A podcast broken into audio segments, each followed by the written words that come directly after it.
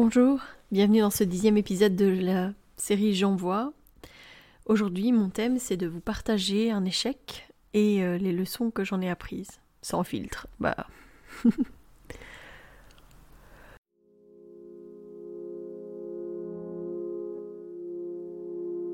Bienvenue dans Bulle de Sage-Femme, le podcast qui déconstruit les croyances, démystifie les peurs sociétales, redonne toute sa place à la physiologie des femmes qui savent enfanter dans leur pleine puissance, mais aussi des bébés qui savent se mettre au monde.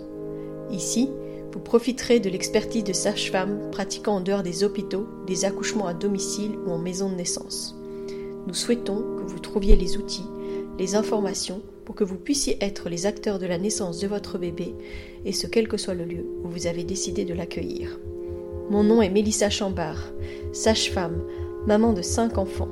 À chaque épisode, je vous partagerai mes astuces, mes bons plans, mon expertise, des anecdotes, mais aussi des témoignages de parents, de sages-femmes et des rencontres inspirantes autour de la périnatalité, dans la bienveillance, la force, la puissance.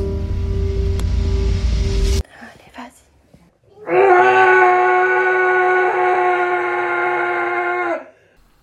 Je pense que quand on parle de réussite et d'échec, c'est parfois difficile un peu de faire un, un pas en arrière et puis d'essayer de, de visualiser les moments qui ont été les plus difficiles, les moments où euh, on a réussi quelque chose. En tout cas, c'est pas un, un c'est pas un exercice qui est si facile que ça à faire pour moi. Déjà parce qu'en fait, euh, j'ai tellement l'habitude de comme mécanisme de, de défense, de, de protection, de passer à autre chose assez rapidement je me suis rendu compte de ça ces dernières semaines, qu'en fait j'étais pas capable ni de fêter vraiment mes réussites et ni de m'attarder réellement sur mes échecs. Alors aujourd'hui je me demandais ce que j'allais vous partager, j'avoue. Et puis euh, j'avais une première idée. Et en travaillant sur d'autres sujets, en fait je me suis dit que ce que je voulais vous partager c'était euh, finalement euh, mon histoire qui m'a amenée en Belgique, c'est-à-dire mon échec en médecine en France. Donc c'est vrai que pour devenir sage-femme en France, il faut passer par la première année de médecine. Et donc moi j'étais sur Lyon, donc il faut savoir qu'à Lyon il y a quatre universités de médecine et que ces quatre universités euh, se partagent les places de sage-femme. Donc en fait on divise les places qu'il y aurait dans une université euh, plus petite où il y aurait qu'une seule université, euh, bah là en quatre en fait. Donc c'était c'était un, un challenge j'ai envie de dire, mais que j'ai j'ai loupé.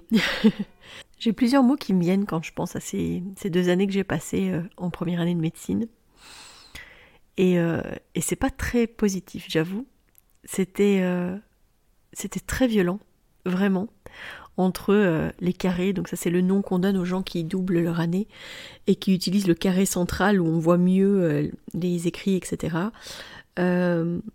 Entre les carrés, oui, qui mettent une certaine pression et qui essayent de faire partir les profs pour que les élèves qui sont là pour une première année euh, n'aient pas le cours complet. Et euh, en plus, ils savent que s'ils arrivent à faire partir le professeur, euh, c'est sûrement cette matière-là qui sera mise à l'examen.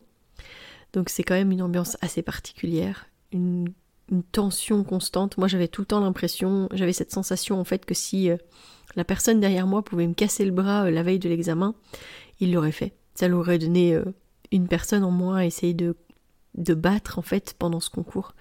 C'est quelque chose de inhumain et je me rends compte que euh, enfin je me demande en fait comment est-ce que un tel euh, examen, une telle pression, une telle manière de fonctionner peut en faire des soignants qui sont sains d'esprit en fait.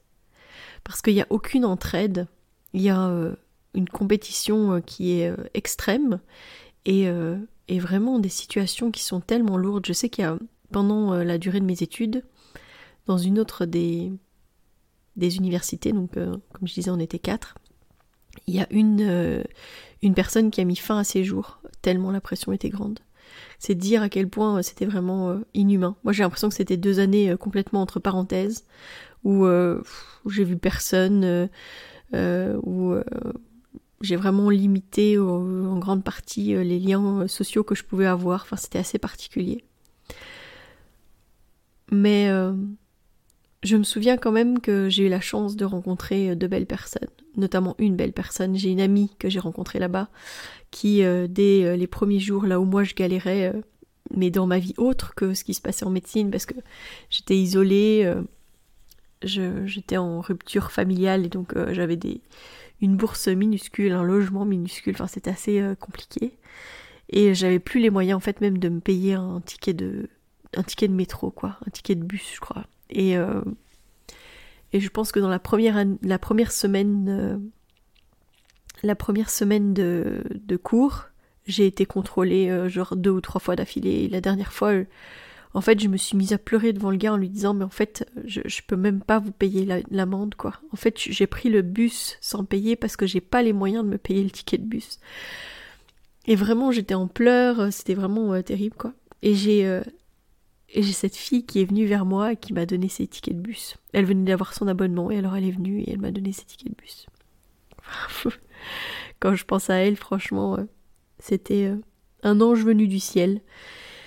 Et, et c'est quelqu'un que j'ai gardé en contact, qui vient d'ailleurs d'accueillir un bébé il y a quelques jours, une deuxième petite fille. Et je trouve ça euh, extraordinaire en fait d'avoir eu la chance de rencontrer une si belle personne dans un contexte qui était si difficile.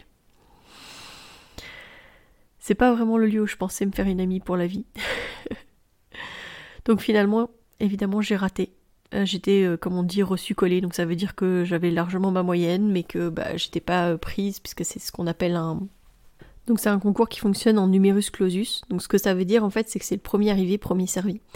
Et le système qui est mal fait en France, c'est que euh, tout le monde est inscrit en fait pour tous euh, les concours. Il n'y a pas de préinscription en disant bon bah moi je je m'inscris pour euh, passer médecine ou pour passer pharma ou pour passer sage-femme. Il y avait aussi kiné et ergothérapeute. Non, en fait, tout le monde est dans le même bateau. Et ce qui se passe, c'est que on se retrouve avec des gens qui avaient à la base prévu d'être médecins, puis qui sont pas pris parce que toutes les places de médecine sont prises et qui par dépit pour pas avoir perdu euh, leurs deux années d'études ou même leur année d'études euh, choisissent de prendre une autre des professions qui sont proposées donc dentaire ou kiné ou sage-femme etc donc moi je me souviens avoir vu des gens pleurer devant moi parce qu'elles avaient sage-femme. Donc euh, c'était assez difficile à vivre comme ça. Donc c'est vraiment quelque chose qui est enfin moi qui m'a semblé vraiment inhumain. C'était vraiment difficile. Euh, j'ai envisagé effectivement de faire des études scientifiques euh, comme j'étais reçu collée, pouvoir entrer en doc de sciences euh, juste après. Et bah voilà, je me disais peut-être que je deviendrais prof, mais sans, sans, sans vraie réelle conviction, juste pour me dire bah voilà, j'ai pas fait tout ça pour rien, j'ai pas perdu ces années pour rien. comme eux le disaient aussi en faisant sage-femme au lieu de médecin, donc c'était exactement la même chose. Euh, et on en a beaucoup parlé avec, euh, avec Pascal à l'époque, euh, qui m'a dit, ben, en fait, qu'est-ce que tu veux? Il m'a vraiment poussé dans mes retranchements en disant, est-ce que tu veux, est-ce que tu veux vraiment devenir prof et puis peut-être encore avoir des concours et encore des concours pour réussir à le devenir, parce qu'en France c'est le système qui est comme ça. Ou est-ce que tu veux vraiment être sage-femme et du coup, bah, tente ta chance ailleurs, quoi. Cherche où est-ce que tu peux le faire et moi je te suivrai. Je me suis renseignée pour le Canada. Mais là, les, frais scolaires étaient euh, vraiment exorbitants, c'était vraiment hors de ma portée. En plus, euh, voilà, moi j'étais juste boursière, euh, sans aide familiale, etc. Donc c'était vraiment, vraiment compliqué. Et puis bah, j'ai appelé la Belgique, et puis j'ai appelé toutes les écoles de Belgique. Jusqu'à ce que j'en ai une qui prenne vraiment le temps de me donner toutes les options qui étaient, qui étaient face à moi pour, pour essayer de rentrer en études de sage-femme. Euh, bon, la première qu'elle m'avait donnée, c'était de me marier avec un Belge, donc ça c'était un peu compliqué. je lui ai dit que j'avais déjà un Français.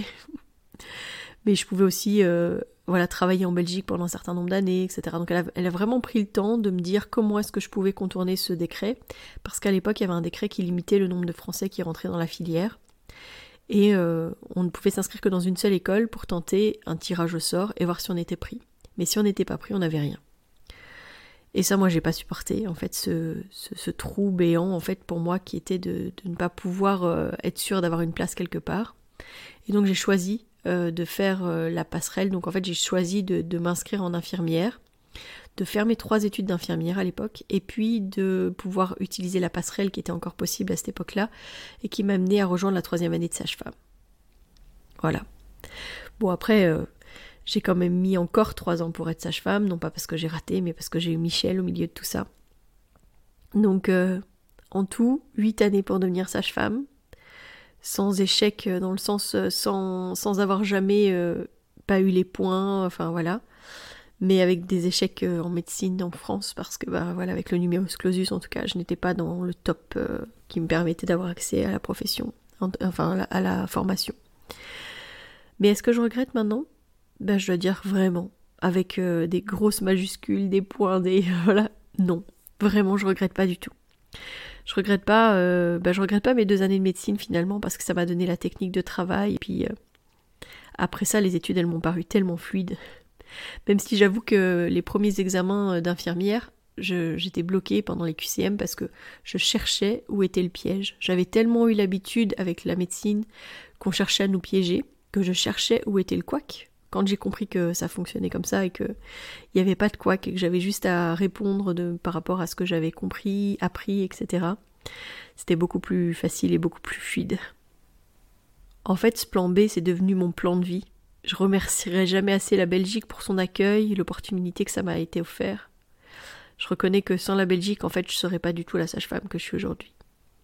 J'aurais pas eu les opportunités qui ont été les miennes, j'aurais certainement pas pu ouvrir ma propre maison de naissance. Et puis, euh, oui, c'est une richesse en fait. Puis c'est un pays euh, rempli euh, de personnes qui ont vraiment du soleil dans le cœur là où il n'est pas dans le ciel. Ce que ça m'a appris, c'est que c'est hyper important d'explorer tous les chemins, toutes les possibilités. donc s'il y a une chose que je peux vous dire aujourd'hui, c'est explorer vos propres chemins alternatifs. Soyez ouverts aux opportunités que la vie vous présente et puis osez transformer les échecs en pierre angulaire pour atteindre vos objectifs. Parce que vous savez pas, mais peut-être que c'est euh, une meilleure vie qui vous attend. Sur le moment, on a l'impression qu'on est au pied du mur et puis qu'on n'y arrivera pas. Et puis en fait, peut-être que c'est une opportunité, un cadeau de l'univers qui vous amène vers un chemin qui sera beaucoup mieux pour vous. Voilà. Je vous donne rendez-vous demain. Et puis euh, d'ici là, portez-vous bien.